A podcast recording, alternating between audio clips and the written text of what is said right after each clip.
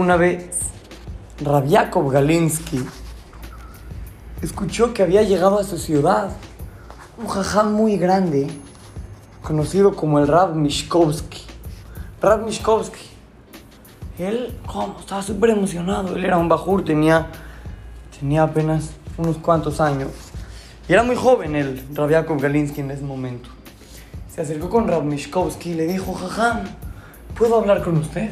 Me gustaría tener una cita. Un, el jajam le dio un turno, le dijo, por favor, puedes venir conmigo mañana a las 11 en mi casa. Mañana a las 11. Está bien, Rabiakov Galinsky cuenta de que él toda la noche no podía dormir de tanto sentimiento. Estaba muy emocionado, iba a hablar. Nada más y nada menos que con Rav Mishkovsky, un jajam enorme. Toda la noche se quedó estudiando Mashed Yevamot, que era lo que estaba estudiando en ese momento. Y estudiaba y estudiaba, estudiaba. Dijo, no vaya a ser de que el jajá me pregunte una cosa de, de mi Gemara y yo titubeé. Yo le tengo que contestar bien, decía Galinsky. Entonces empezó a repasar, repasar, repasar para tener la Gemara perfecta. Cuando le pregunte el jajam le pueda contestar directo. Al otro día, a las 11 de la mañana, Rabiakov Galinsky llegó a la casa del Rab Mishkovsky. Y este joven Jacob se dio cuenta de que afuera de la casa del Rab había muchísima más gente que estaba esperando hablar con él.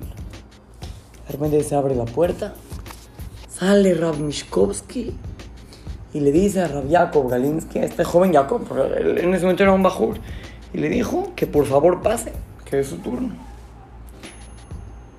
Rab Galinsky, Rab Jacob, estaba muy nervioso. Él estaba seguro que le iban a hacer tres preguntas. Él estaba seguro que la pregunta uno iba a ser, ¿qué estudias?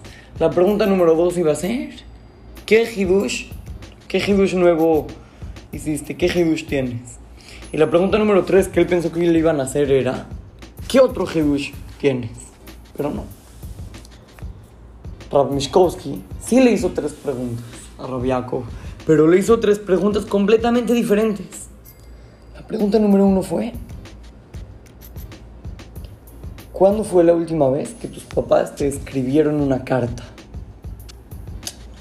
Yaakov no entendió para qué, qué quiere el jajam, pero le contestó, no, jam, la verdad es que ya tiene más o menos medio año, un poco más de medio año, que, que ya no tengo que ser con ellos, porque ellos se, se quedaron del lado de Rusia, yo me quedé del lado alemán, y, y, no puedo mandarle cartas, ellos no me pueden mandar a mí, entonces hace como más de medio año que no he sabido nada de ellos.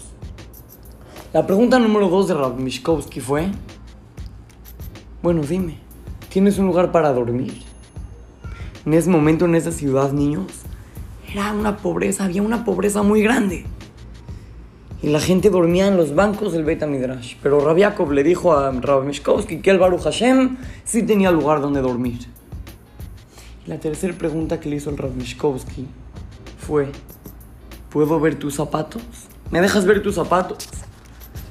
Rav Yaakov se avergonzó muchísimo. Sus zapatos estaban ya muy desgastados, están abiertos, ya se veían ya muy viejos. Cuando Rav Mishkovsky los vio, le dio dinero y le dijo, vete a comprar unos zapatos. Y quiero que sepas, le dijo Rav Mishkovsky, que esta casa está abierta para ti las 24 horas del día. Cuando quieras, puedes pasar. Cuando quieras es tu casa, puedes venir, agarrar lo que quieras, en confianza, como quieras. Se Jacob, ¿cómo? Él en vez de preocuparse de que estoy estudiando, de que se preocupó en mí, se preocupó en mí.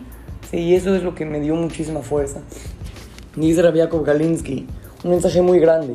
Es verdad que hay que, que hay que estudiar, hay que echarle ganas, pero lo más importante es fijarte en lo que necesitan las demás personas, fijarte en el sentimiento de los demás.